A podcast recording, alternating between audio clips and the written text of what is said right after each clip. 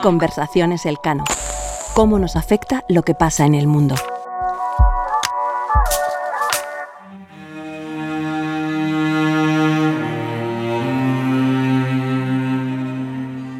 El lunes 30 de mayo de 2022 se cumplen 40 años del ingreso de España en la OTAN.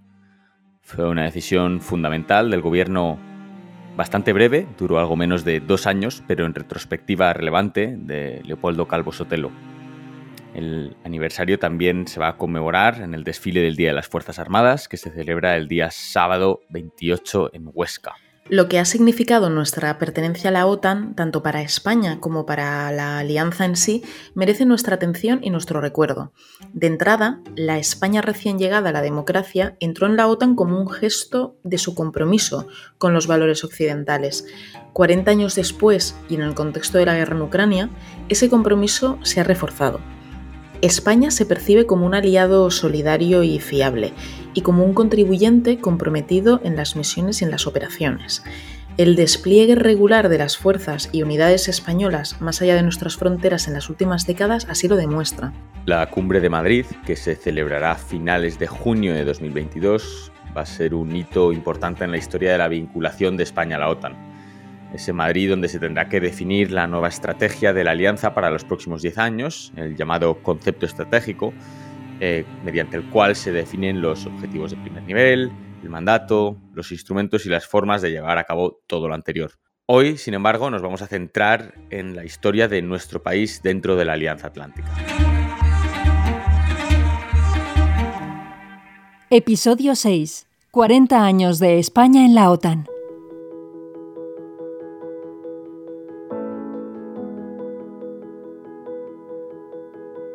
Bienvenidos, bienvenidas al sexto episodio de Conversaciones Elcano, el podcast del Real Instituto Elcano. Soy Jorge Tamames. Y yo soy Raquel Jorge. Para tratar estas cuatro décadas de España en la OTAN contaremos, como de costumbre, con el equipo de investigación del Real Instituto Elcano. Esta vez nos visitan Charles Powell, director del instituto, y Carlota García Encina, investigadora principal. Charles y Carlota han dirigido la publicación del libro 40 años de España en la OTAN, hablan los protagonistas, en el que se compilan entrevistas con personajes y líderes políticos relevantes durante estos 40 años eh, de España en la OTAN. Pero antes de empezar con la entrevista, vamos a dar algunas pistas de lo que han supuesto estos 40 años.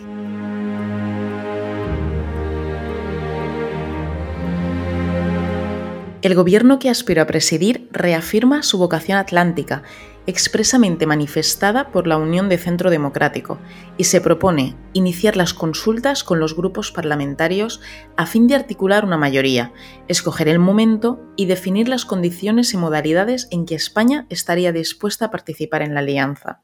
Son las palabras de Leopoldo Calvo Sotelo el 18 de febrero de 1981, durante su discurso de investidura, en el que confirmaba la disposición del Gobierno a iniciar el proceso de adhesión a la OTAN. Gracias Raquel por tu imitación de Leopoldo Calvo Sotelo, me ha resultado muy presidencial.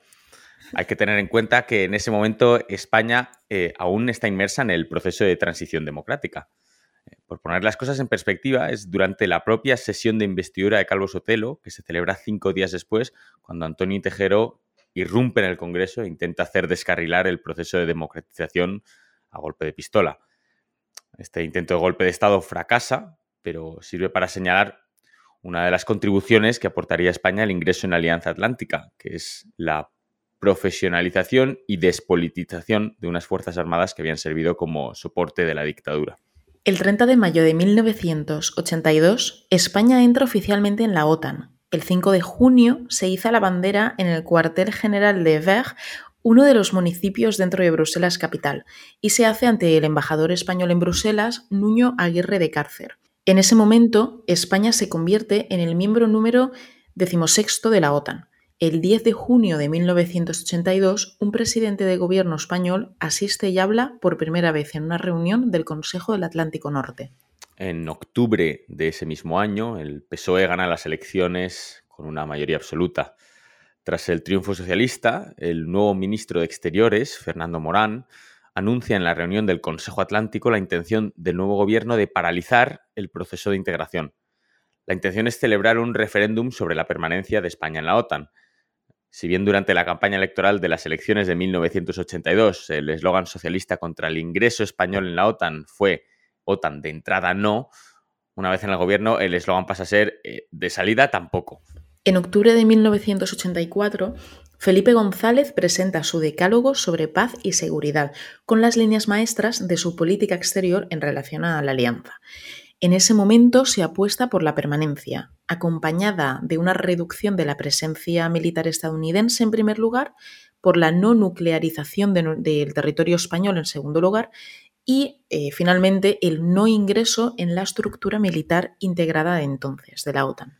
El 12 de marzo del 86 se aprueba en referéndum la continuidad de España en la alianza, sentando un precedente que no había ocurrido hasta entonces en el seno de la OTAN. La consulta obtiene el 52,5% de los votos a favor, algo menos del 40% en contra, un 6,5% de votos nulos y una participación de en torno al 60%. A partir de ese momento, el Gobierno elabora nueve principios generales que constituirán las bases para la participación española en la OTAN y su contribución a la defensa común en sí. Ese modelo español de participación combinaba la no integración militar con una activa participación en la alianza. La caída del muro de Berlín en 1989 abre una nueva etapa para Europa. En noviembre del 91 se aprueba un nuevo concepto estratégico, que será el primero que no es clasificado y abierto. Aquí ya no se habla de amenazas, sino de riesgos. La gestión de crisis pasa a ocupar un lugar prioritario en las preocupaciones del Comité Militar. Y bueno, todo ello implica además eh, repensar la estructura militar integrada y el empleo de la fuerza de la alianza. España comienza a plantearse la posibilidad de entrar en la nueva estructura militar integrada de la que estábamos hablando antes. El haber permanecido fuera hasta entonces había sido más bien una anomalía. Si bien España había comenzado a participar en ciertas operaciones y ciertos ejercicios, su no incorporación plena había supuesto ciertos límites. En 1996, el Congreso de los Diputados aprueba por una amplia mayoría la autorización para que el Gobierno negocie el ingreso de España en esta estructura de mandos de la OTAN, que, es nueva, y de esa forma se pueda completar la plena integración militar. Todo esto se hará oficial el 1 de enero de 1999. Mientras tanto, un español, Javier Solana, se convierte en secretario general de la Alianza Atlántica desde diciembre de 1995 hasta finales del 99. En julio del 97, la cumbre de la OTAN también se celebra en España, en Madrid, y es precisamente allí donde se acuerda por primera vez la ampliación de la alianza en Europa del Este. Los atentados del 11S suponen un vuelco en la seguridad mundial en el año 2001, la OTAN invoca por primera y única vez el artículo quinto de defensa colectiva, que lo que significa es más bien un principio por el que si a un miembro de la OTAN se le ataca, este ataque puede representar un ataque a todas las naciones de la organización, a todos los países aliados de la OTAN. La lucha contra el terrorismo internacional y la participación militar en Afganistán serán ahora las protagonistas. España se involucra en la operación de Afganistán, en la Active Endeavour en el Mediterráneo, en la ayuda que proporcionó la OTAN tras el terremoto en Pakistán en el año 2005 y en el adiestramiento de tropas iraquíes. El cuartel general terrestre de alta disponibilidad, que está ubicado en Vétera, en la provincia de Valencia, se convierte en el primer cuartel general de su nivel, capaz de mandar una fuerza conjunta. También el Centro contra Artefactos Explosivos Improvisados en Hoyo de Manzanares es el nuevo centro de excelencia de la OTAN. España también se incorpora en el sistema antimisiles de la OTAN a través de la aportación nacional de Estados Unidos a este proyecto y permite el despliegue de cuatro destructores Aegis en la base naval de Rota. Una unidad Patriot del ejército español se incorpora a la misión de la OTAN Active Fence en Turquía y en este caso es la primera vez que España despliega en el exterior un sistema de defensa antimisiles balísticos. En la cumbre de la OTAN del año 2014, que se produce en, Cardiff, en Gales, se constata una nueva prioridad estratégica. La OTAN vuelve a girar su atención hacia el flanco este europeo.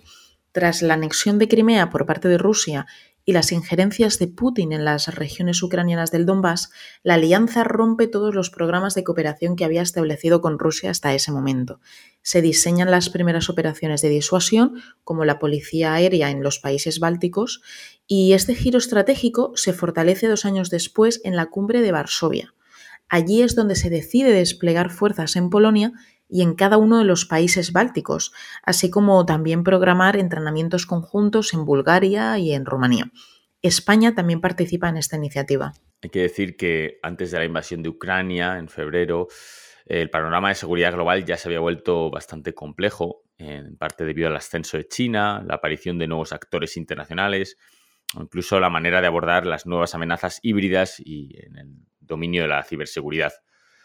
Pero el ataque de Rusia a un país soberano reordena de forma dramática las prioridades de la seguridad colectiva de la alianza. La respuesta de la OTAN a la agresión de Putin ha zanjado los pronósticos que dibujaban a la alianza como una especie de institución obsoleta o en decadencia. Son bastante famosas las palabras del presidente francés, Emmanuel Macron, que hace dos años la definía a la OTAN como una organización en estado de, cito textualmente, muerte cerebral. Parece que ya no es el caso. Lo que se podría decir es que la Alianza Atlántica se ha reconciliado ¿no? con su propósito fundacional, que es garantizar la defensa colectiva de Occidente, y sin dejar de atender a una visión que es cada vez más global, indudablemente, de la seguridad. España, con sus Fuerzas Armadas, es un actor indispensable en esa nueva etapa de la OTAN y para todo ello lo que vamos a hacer es ver a fondo esta cuestión con Charles Powell, director del Real Instituto Elcano, y Carlota García Encina, investigadora principal de Estados Unidos y Relaciones Transatlánticas del Real Instituto Elcano. Conversaciones Elcano. ¿Cómo nos afecta lo que pasa en el mundo? Charles, Carlota, bienvenidos a Conversaciones Elcano. Muchas gracias. Gracias.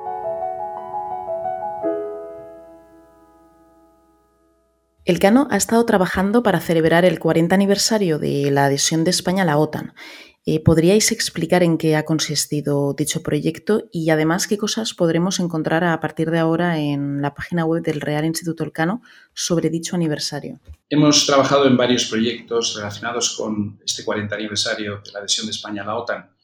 En primer lugar, y quizás lo más original, hemos entrevistado a una quincena de personas eh, para que nos explicaran cuál ha sido su relación con la OTAN durante estos 40 años y cuál ha sido su percepción del papel cambiante de España eh, en el seno de la alianza. Con estas entrevistas, además de colgarlas en la web, hemos elaborado un vídeo de unos 15-20 minutos de duración en el cual, eh, utilizando estas voces, eh, que representan distintos intereses eh, y distintos mundos, el mundo político, el mundo militar, el mundo de los medios de comunicación. Eh, pretendemos reconstruir un poco lo que ha sido la evolución del lugar que ha ocupado España en la Alianza durante cuatro décadas. Y al mismo tiempo a estas mismas personas les hemos pedido que nos aportaran un testimonio escrito y estos testimonios los vamos a recopilar en un libro que se llama 40 años de España en la OTAN, hablan los protagonistas y que estará disponible en nuestra web dentro de muy poco tiempo. Eh, eh, yo añadiría además que en el, en el, especial de la web va a haber un, cronograma sobre los 40 años de la presencia de España en la OTAN. Creo que es uno de los cronogramas más completos que, que podemos encontrar. Eh, además están asociados mucho material fotográfico. Hemos tenido acceso a material de la Revista Española de Defensa, del Ministerio de Defensa, eh, sobre operaciones y misiones, eh, las primeras eh, y también de las últimas. Y yo creo que em, nos va a dar una, visión de lo que han sido, sobre todo el tema de operaciones y de misiones de las Fuerzas Armadas en, la OTAN, bastante interesante. Yo creo que, merece la pena y de ahí además es que hay links a varios recursos eh, que pueden ser pues, recurrentes ¿no? para quien quiera eh, ahondar o profundizar en determinados aspectos de la, de la relación. Hay como dos grandes preguntas que se plantean sobre estas cuatro décadas, que son, por un lado, ¿qué ha aportado España a la alianza? Y del lado de vuelta, ¿qué ha aportado la alianza a España? ¿Con qué tipo de respuestas os habéis encontrado cuando elaborabais estos proyectos? Bueno, aquí inicialmente yo creo que nuestro temor era que las respuestas fuesen todas muy similares, ¿no? Y, la verdad es que no ha sido exactamente así. Hay bastante variedad porque estos eh, protagonistas de la relación de España con la OTAN pues, pertenecen a, distintas épocas históricas, ¿no? Yo creo que echando la mirada atrás, quienes ponen el énfasis sobre todo en los años 70-80, subrayan sobre todo que el ingreso de España en la OTAN facilitó enormemente la modernización de las Fuerzas Armadas. ¿no? Modernización, eh, digamos, tecnológica, modernización desde el punto de vista de la formación, etcétera, pero también, y esto quizás sea lo más importante para algunos de ellos, modernización desde el punto de vista del papel mismo de las Fuerzas Armadas. Como, como, dice uno de nuestros protagonistas, antes de ingresar en la OTAN eran unas Fuerzas Armadas que todavía miraban hacia adentro, que habían sido concebidas en buena medida para controlar a la población española, todavía en la época de la dictadura anterior, mientras que a raíz del ingreso de España en la OTAN son las Fuerzas Armadas que empiezan a, pensar hacia afuera, a proyectarse hacia afuera y a pensar en, retos que vienen del exterior y no del interior. Y, varios de nuestros protagonistas han subrayado la importancia que tuvo esto desde el punto de vista de un cambio de mentalidad. Y no solamente esto, sino eh, en, lo que se refiere al conjunto de la sociedad española, se ha producido en parte gracias a la adhesión un cambio en, eso que solemos llamar la, cultura de la defensa. ¿no? no existía realmente una cultura de la defensa en España en los años 70-80 entre otros motivos porque curiosamente los españoles creían que no habían participado en la Guerra Fría, esta es una de las anomalías más interesantes desde el punto de vista académico, los españoles no eran conscientes de ningún tipo de amenaza exterior y en cambio a raíz de su, del ingreso en la alianza pues se toma conciencia de que España pertenece eh, al, bloque occidental, de que existe todavía hasta el año 89 o por lo menos hasta la disolución de la Unión Soviética en el año 91 una amenaza externa. Y luego, una vez eh, se produce la caída del muro y la disolución de la URSS, em, el énfasis de nuevo cambia por segunda vez y se orienta hacia otro tipo de, misiones y de amenazas en el exterior. Por lo tanto, yo creo que en lo que se refiere a, a, qué ha supuesto para España, ha supuesto cambios muy importantes en las Fuerzas Armadas, pero también en el conjunto de la sociedad. Eh, hablando de las Fuerzas Armadas, como ha dicho Charles, esa modernización, esa, doctrina, esos procedimientos tan importantes.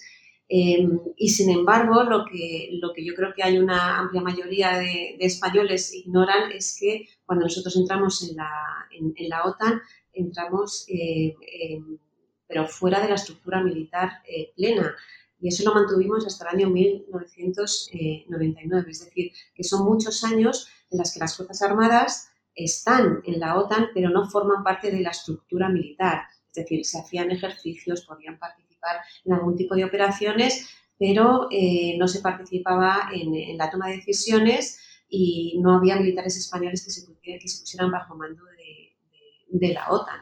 Y esto se mantuvo hasta el final con Bosnia, eh, las tropas españolas estuvieron con, la gorra de Naciones Unidas, pasaron a, OTAN y ahí empezó a haber una cierta adaptación porque las Fuerzas Armadas ya se veían que después de todos estos años ya eran bastante eh, eh, interoperables con, el resto de las Fuerzas Armadas y bueno, se empezó un poco ya a adaptar y luego todo culminó en la integración plena en la, en la estructura militar. Pero yo creo que esto es un elemento eh, importante y que es bastante desconocido. ¿no? Hasta 1999, de manera oficial, nuestras Fuerzas Armadas no estuvieron eh, integradas plenamente en la, estructura militar. Sí, la verdad es que creo que Carlota y yo hemos aprendido bastante haciendo estas entrevistas, porque una cosa es, digamos, la lectura fría de los documentos y otra cosa es el testimonio vivo de los protagonistas, ¿no? sobre todo de los protagonistas militares que han estado eh, digamos que han experimentado este cambio en, su propia trayectoria profesional. Y, de hecho yo incluso, y esto es por deformación histórica quizá, echaría la mirada más, más atrás, es decir, eh, el, ingreso de España en la OTAN en cierta medida eh, representa un proceso de convergencia con los demás países occidentales. Un proceso de convergencia que tiene sus inicios remotos en el, acuerdo con los Estados Unidos en el año 53 que se eh, renueva en el año 60, en el año 70, eh, luego en el año 76 se firma un tratado nuevo y en el año 88 uno muy distinto. Es decir, hay una larga secuencia de convergencia eh, en doctrinas, en interoperabilidad, en maniobras, etcétera, que permite a las Fuerzas Armadas españolas ir aproximándose, digamos, a lo que sería la norma, una norma occidental. Pero como decía Carlota, esto realmente mm, no eh, alcanza su expresión máxima hasta 1999, que es cuando se produce la integración plena. Por lo tanto, mirando atrás, estamos hablando de 40 años de España en la OTAN, pero que se pueden dividir en dos bloques de casi 20 años cada uno. ¿no? El primer bloque, digamos, de adhesión y de aproximación y de, adaptación a la OTAN, y un segundo bloque ya de plena participación y de consolidación en el seno de la OTAN. Y eso es algo que yo creo que, que no habíamos percibido tú y yo claramente hasta que hemos hecho estas entrevistas. Y yo, eh, a raíz de lo que ha dicho Charles de los acuerdos con Estados Unidos del 53, eh, también hay que hacer énfasis que es cierto que España estaba eh, bajo una dictadura, que estaba más aislada, pero cuando, cuando, cuando se adhiere a la OTAN tenemos tres ejércitos y la Armada y el aire habían estado ya haciendo ejercicios interoperando con Estados Unidos y por lo tanto quizás su adaptación eh, a la OTAN no fue a lo mejor tan dramática como si fue en el ejército de tierra, pero no se partió de cero. Es decir, eh, ha habido una... En, España participaba de alguna manera en la defensa occidental de manera indirecta gracias precisamente a las relaciones con Estados Unidos y luego se pudo hacer perfectamente esta transición.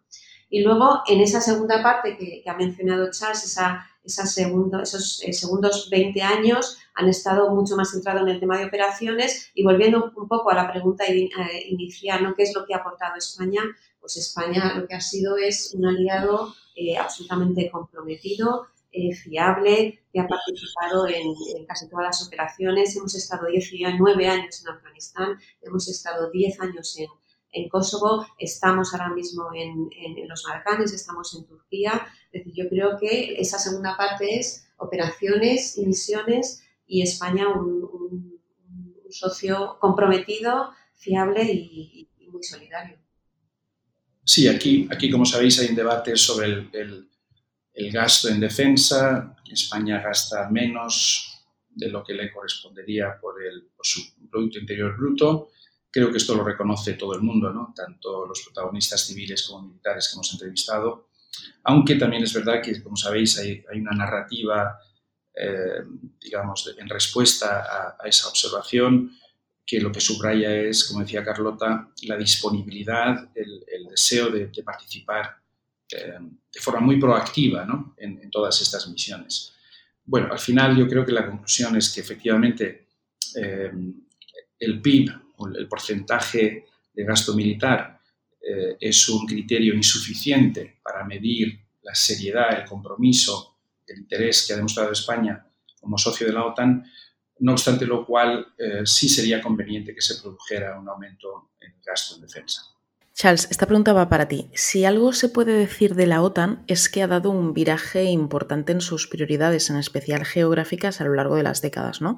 Desde la primera década más orientada a la URSS, luego Rusia, luego la estabilización en Europa del Este más hacia los años 90, a posteriori el 11S y el inicio de la llamada guerra global contra el terror, y luego una vuelta a Europa del Este en 2014 con la invasión de Crimea. Luego vemos que se pretendía hacer un viraje más hacia Asia, en concreto eh, bajo las lentes de la cuestión china, pero otra vez volvemos a la cuestión ucraniana. Sin embargo, esto es la realidad de la OTAN. Y cuando nos ponemos a mirar más bien las prioridades geográficas de España, vemos que están alineadas con, estos mandatos y estas áreas geográficas de la OTAN, pero sí que es interesante, y esto es lo que te quería preguntar, Charles, sobre el interés y las prioridades de España más bien en el flanco sur. Y esto es algo que de hecho se relaciona bastante con una pregunta que nos han realizado por Instagram, en concreto de María Moya, que ya pregunta sobre el flanco sur y también hace unos apuntes sobre la situación en Ceuta y Melilla en relación a la OTAN y a la protección que se puede amparar, que no es el caso actualmente, pero si fuera así. Pues has planteado muchos eh, temas interesantes, Raquel. En, relación con Ceuta y Melilla, que es un tema que sé que suscita siempre pasión en las redes sociales, em, y aunque mi respuesta probablemente no guste a los más, eh, digamos, activos en este frente, básicamente el consenso es que si bien em, el acuerdo entre España, el acuerdo de adhesión entre España y la OTAN no menciona explícitamente Ceuta y Melilla, en la medida en que Ceuta y Melilla forman parte del territorio español, sí están eh, implícitamente al menos cubiertas por por esta relación de España con la OTAN. como digo, no se mencionan explícitamente, pero en, estos acuerdos no se mencionan explícitamente muchas cosas y aún así eh, se, da por entendido que en caso de conflicto con Marruecos, presumiblemente, em, España sí podría apoyarse en, los, en, los tratados, en el tratado. El problema, en última instancia, es que esta es una decisión política más que militar. Es decir, la, posibilidad de utilizar el artículo 5, que como sabéis es el artículo en el que se basa la solidaridad transatlántica, eh, depende del consenso político que exista en el seno de la alianza. Por lo tanto, yo entiendo que yo no concibo una situación en la cual un ataque marroquí a un territorio español como, es Ceuta y Melilla no, no, tuviera una respuesta por parte del conjunto de la Alianza Atlántica. Em, en lo que se refiere al sur, en un sentido más amplio, como bien has dicho, el, foco de atención de la OTAN ha ido em, cambiando a lo largo de los años en función de la evolución geopolítica, de, las amenazas a las que se enfrentan los, aliados.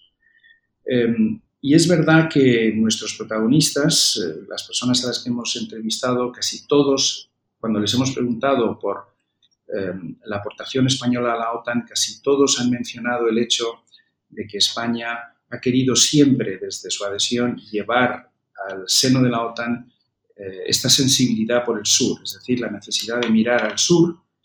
Em, y esto no siempre ha sido fácil, obviamente, porque hay muchos estados, eh, muchos aliados de la OTAN que no se sienten amenazados ni concernidos por lo que ocurre eh, en el norte de África ni en el Sahel, quizás sobre todo a raíz de las ampliaciones más recientes, ¿no? la mirada de la OTAN se ha ido haciendo cada vez más eh, oriental y cada vez menos meridional. ¿Qué ha hecho España para, contrarrestar esto? Pues básicamente ha subrayado que la, seguridad es un quid pro quo, que si, si eh, hay tropas, si hay aviones y hay tanques españoles desplegados en los países bálticos, pues lo lógico es que los países bálticos, Polonia y otros países que tienden a mirar hacia el flanco oriental, también entiendan nuestras preocupaciones eh, que se orientan hacia el norte de África y el Sahel. Por lo tanto, yo creo que España seguirá y debe seguir insistiendo en que la seguridad es un problema de 360 grados y que, por lo tanto, el flanco meridional eh, también eh, debe recibir una cierta atención. Aquí el problema quizás es que la OTAN a veces entra en colisión con otras instituciones, por ejemplo la Unión Europea. Por, ¿Por qué digo esto? Pues por ejemplo, para enfrentarnos a los retos que vienen del sur, inmediatamente nos encontramos con temas como la pobreza, la desigualdad, el impacto del cambio climático. Es decir, Em, temas que, para los cuales la OTAN realmente no tiene muchas respuestas, porque son respuestas que pueden dar mejor pues, instituciones como la Unión Europea, a veces Naciones Unidas, eh, la Unión Africana, la Liga Árabe, en fin, otras instituciones eh, multilaterales muy distintas en su, en su naturaleza de la OTAN. Y por eso probablemente la mejor respuesta que podamos dar es una mejor y mayor colaboración entre la Unión Europea y la OTAN Carlota, tengo una pregunta para ti sobre Estados Unidos. La guerra en Ucrania ha llevado a aparcar algunas de las visiones de una Europa, digamos, con una autonomía estratégica al margen de la OTAN, ¿no? Que es una tentación recurrente en capitales europeas como París y también por eso mismo una fuente de inquietud para Washington. Eh, curiosamente, si miramos los últimos años, tal vez sea en Estados Unidos donde la relación con la alianza ha cambiado más. Eh, pienso, por ejemplo, en el caso de la presidencia de Donald Trump, que llegó a decir en un momento de 2020 que si obtenía la reelección electoral eh, consideraría abandonar la OTAN. Eh, pero también incluso en la de su predecesor, ¿no? Barack Obama era reconocido porque recurrentemente, aunque de una forma más diplomática, regañaba a los europeos por no alcanzar esos umbrales de gasto en defensa que mencionaba Charles antes, que se encuentran en torno al 2% del PIB.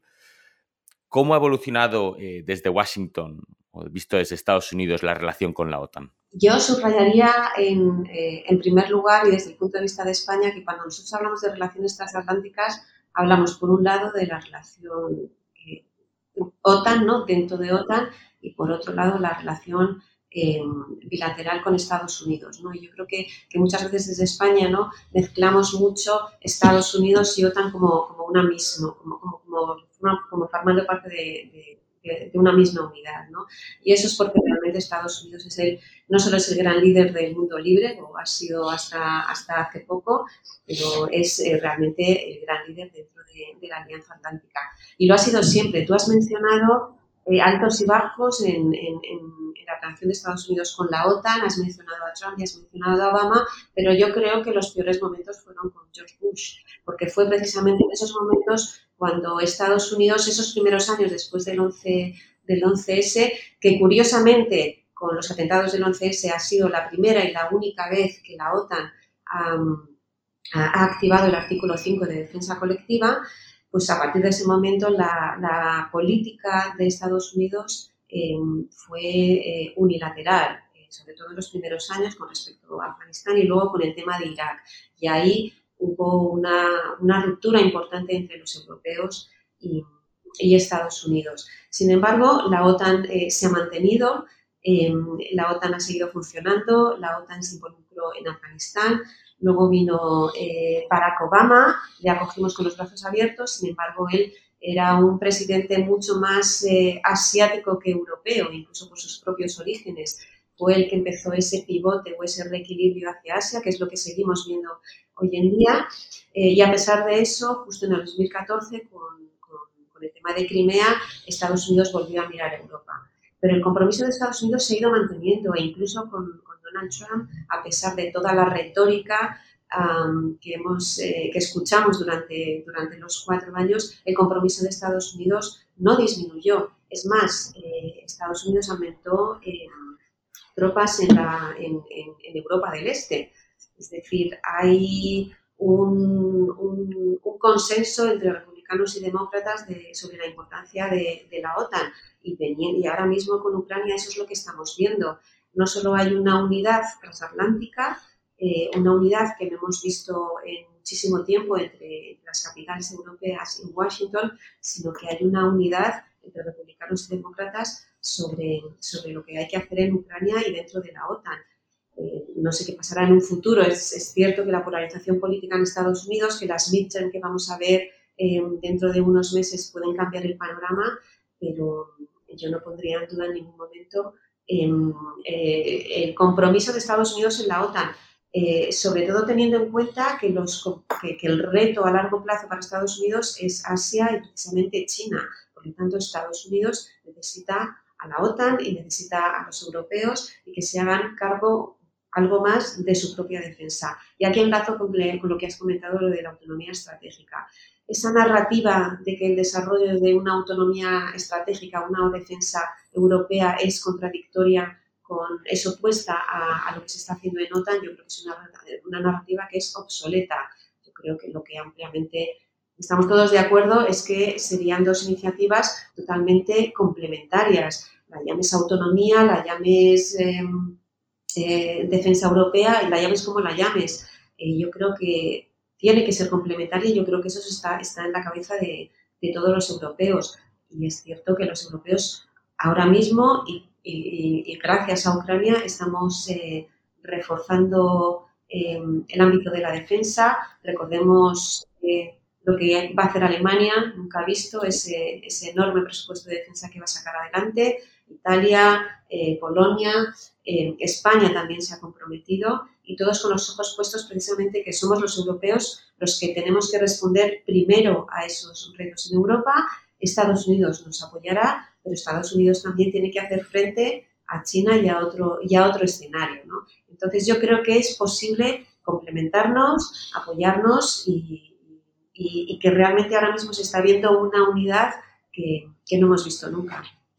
Yo estoy de acuerdo con esto, pero mm, también creo que es cierto que si Trump volviera a ganar o ganara las elecciones presidenciales en el 2024, o si un seguidor suyo eh, actuara, digamos, si Trump pudiera actuar por persona interpuesta, si el trumpismo, digamos, llega, vuelve al, despacho oval, eh, esa relación transatlántica volvería a estar en entredicho.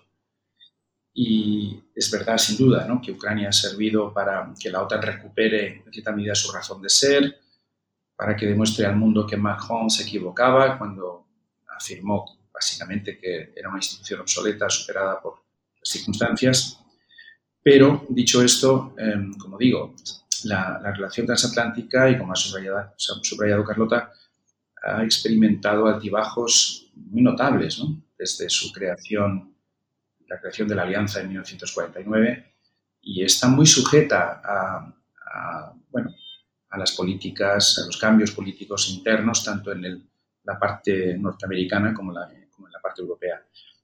Por lo tanto, eh, es verdad que si, si más o menos se mantiene el status quo, si hay un presidente republicano sensato o si volviese a ganar Biden, la relación estaría más o menos garantizada, pero todavía creo que por desgracia no podemos descartar eh, algunos eh, sustos imprevistos. Justamente ahí es donde el papel que puede tener la cumbre de la OTAN de este año, que se produce en junio del 2022, es mm, más que relevante eh, y justamente una, de las cosas que podemos destacar y que por eso también es ideal poder estar hablando en este episodio sobre la entrada de España en la OTAN hace 40 años, el 40 aniversario, y que la celebración de la cumbre de la OTAN se produzca este año en Madrid, es justamente realizar una pregunta añadida, ¿no? Es decir, ¿qué podemos esperar de, una nueva reorientación de, la OTAN? Si podemos hablar de un nuevo concepto estratégico, ¿en qué cosas España va a poder aportar en ese sentido? Bien, antes de la invasión de Ucrania, en ciertos temas que eran y que son de relevancia, y qué cambios han podido sucederse tras el inicio de, de la guerra en Ucrania, de la invasión de Ucrania, y en qué cosas puede aportar España, tanto en la ubicación de la cumbre de la OTAN en Madrid este mes de junio, pero también como país. Bueno, efectivamente, la cumbre de la OTAN que se celebrará a finales de junio en Madrid, em, que es la número 32, si no recuerdo mal, en la historia de la OTAN, pues eh, se va, a tener lugar en un momento increíblemente delicado e importante. De no haber sido por Ucrania, pues probablemente habría sido una cumbre un tanto de trámite, eh, dominada quizás por dos temas. Los, dos, los dos temas básicos que estaban sobre la mesa era, por un lado, cómo encontrar un equilibrio entre la preocupación norteamericana por el auge de China y sus consecuencias y la preocupación europea por eh, bueno, la existencia de una eh, Rusia disruptiva, capaz de sobre todo de amenazar la integridad territorial y la soberanía de algunos de los estados aliados de la OTAN en Europa Central Oriental. Por lo tanto, ahí había ya un dilema, digamos, de enfoque geográfico. Y el temor que teníamos en Europa, lo recuerdo muy bien antes de febrero, era que si la OTAN no era capaz de demostrar a los americanos que tenía algo que aportar eh, en este momento a la preocupación norteamericana en relación con China, pues Estados Unidos poco a poco perdería interés por la alianza, empezaría a distanciarse, incluso bajo una administración demócrata como la de Joe Biden. El otro tema que estaba sobre la mesa era el equilibrio, digamos, entre nuestras capacidades convencionales y las nuevas amenazas, las amenazas eh, surgidas en buena medida de la revolución tecnológica, eh, más relacionadas con, con, el mundo ciber, eh, con la inteligencia artificial, con Big Data, etcétera, etcétera. Es decir, cómo mantenernos preparados y, capaces de, de, actuar de forma disuasoria en el ámbito convencional y al mismo tiempo dedicar recursos, los recursos ingentes que requieren estas nuevas amenazas. Y Ucrania, como decía, ha tenido consecuencias para estas dos cuestiones. Por un lado, nos obliga a centrarnos una vez más en, Rusia, pero eh, también nos obliga a centrarnos en Rusia para que, para que Estados Unidos pueda seguir prestando atención al auge de China. Por lo tanto, el tema del equilibrio no ha desaparecido, sino que se ha mutado. El, tema del equilibrio adquiere otras características, pero sigue estando muy presente en nuestros debates.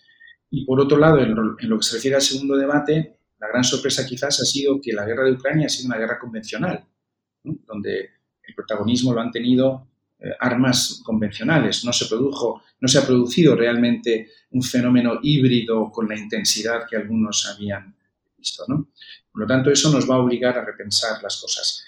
Como sabéis, eh, en Madrid se, adoptará un nuevo concepto estratégico que básicamente es una hoja de ruta eh, que tendrá una vigencia de 10 años y la idea es que esta hoja de ruta pues, permita a la OTAN del siglo XXI navegar estas aguas procelosas y cada vez más complejas e imprevisibles. ¿no? Probablemente este concepto quede obsoleto al cabo de poco tiempo porque eh, más allá de la, guerra de Ucrania, pues eh, seguirán, seguiremos, eh, digamos, muy pendientes de, otros escenarios y de otros desarrollos que vienen más bien de, la zona de Asia-Pacífico. España todo esto puede ofrecer, bueno, un entorno en el cual eh, se pueda producir un debate eh, sosegado, pero también bastante eh, serio y trascendental sobre el futuro de la alianza. Puede y debe probablemente recordar a los aliados, como decíamos antes, la importancia del flanco sur, que no está reñido, por supuesto, con prestar la atención que, merece y que requiere el flanco este. Y también España yo creo que puede aportar algo muy importante que es su europeísmo. Es decir, una de las claves para el futuro va a ser la capacidad de la OTAN para coordinarse mucho mejor, de una manera mucho más eficaz con la Unión Europea. Y dado que España es a la vez atlantista y europeísta y que en España estas dos, eh, digamos, prioridades, estas dos identidades no plantean un gran conflicto, eh, pues yo creo que ese es un acervo español que tiene valor especial en estos momentos. Eh, yo añadiría, a raíz de lo que ha dicho Charles, nuestra vocación atlántica, nuestra vocación europeísta y también nuestra vocación mediterránea. Em, y algo que hemos visto a lo largo de, las entrevistas es que España, precisamente con, con, estas vocaciones que aunamos y también por nuestro propio carácter, nunca hemos sido un problema tampoco em, hemos tenido todo el protagonismo, pero hemos sido siempre buenos eh, moderadores o interlocutores y por eso también ha sido una de las razones por las que España ha tenido cierto peso en algunas iniciativas em, eh, dentro de la Alianza Atlántica.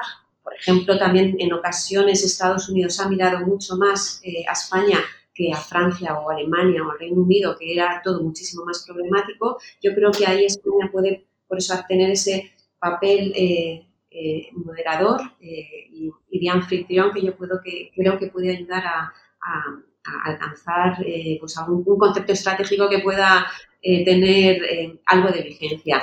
Con respecto a lo que hemos visto a Ucrania, yo creo que hay que subrayar un poco lo que ha dicho Charles. después de, casi 20 años de guerra contra el terrorismo, hemos vuelto a la defensa colectiva tal y como la conocemos en el, en el Tratado del Atlántico, del Atlántico Norte de 1949, volvemos a la defensa colectiva, pero en un mundo diferente. Yo creo que eso es lo que, lo que hay que plantearse en Madrid, ¿no? Cómo vamos a responder a esa defensa colectiva, pero en un mundo donde es totalmente diferente. Y hay que replantearse todo el tema de la disuasión.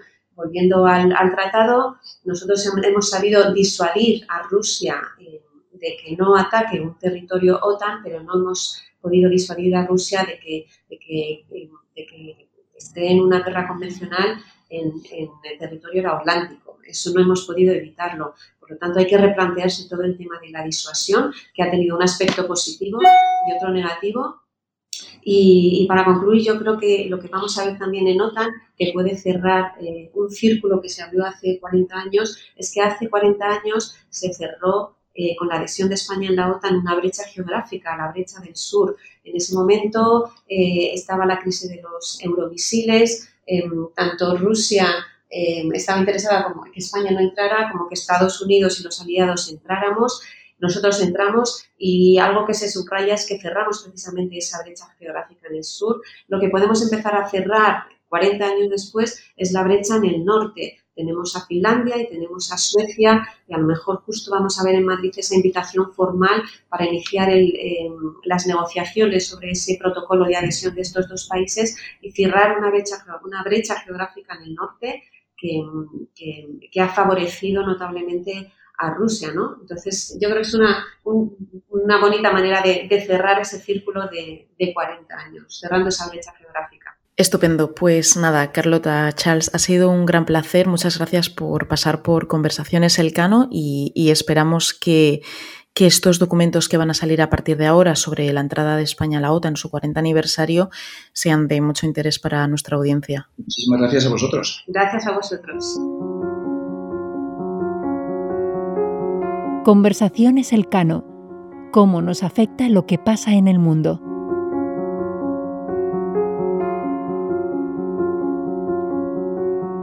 Antes de despedirnos nosotros también, queremos intentar responder a algunas de las preguntas que nos hacéis los oyentes por redes.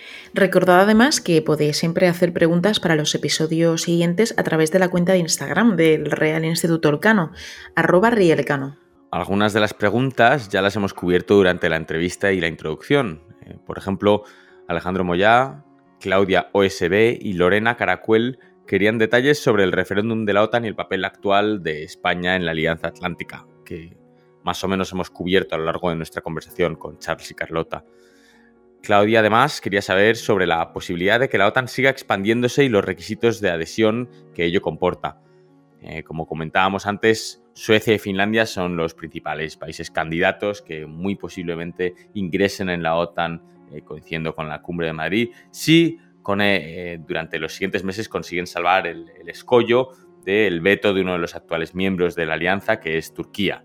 Hay que tener en cuenta que para ingresar en la OTAN es necesario que todos los estados que forman parte de la alianza den su visto bueno al proceso. Y justamente hablando de Turquía, también Lorena Caracuel nos enviaba una pregunta sobre los retos que producía Turquía en el seno de la OTAN. Eh, podríamos hablar de esto de forma mucho, mucho más extensa. También tendremos la oportunidad de tocar estos temas más adelante en el episodio futuro sobre la cumbre de Madrid que estaremos cubriendo con más investigadores e investigadoras del Real Instituto Elcano. Y con esto, justamente con la cuestión de Turquía, es algo que también preguntaba de nuevo Lorena Caracuel, es decir, sobre los retos que produce Turquía en el seno de la OTAN. Podríamos extendernos sobre esto, pero sí es importante recordar la rivalidad existente con Grecia por cuestiones de seguridad marítima, también por cuestiones de integridad territorial en las islas del mar Egeo y también finalmente la posición que ha tenido Francia ¿no? ante, ante la presencia eh, de, de, ciertos buques turcos pues, en zonas territoriales marítimas eh, donde no había previsión de ello. En cualquier caso, eh, tendremos la oportunidad de tocar estos temas y más en el episodio futuro en el que cubriremos la cumbre de Madrid con más investigadores e investigadoras del Real Instituto Vulcano. Nos vamos con un balance de estos 40 años de la OTAN en España y también en parte en Estados Unidos, pero más adelante tendremos la oportunidad de cubrir qué le espera a la Alianza Atlántica en su futuro.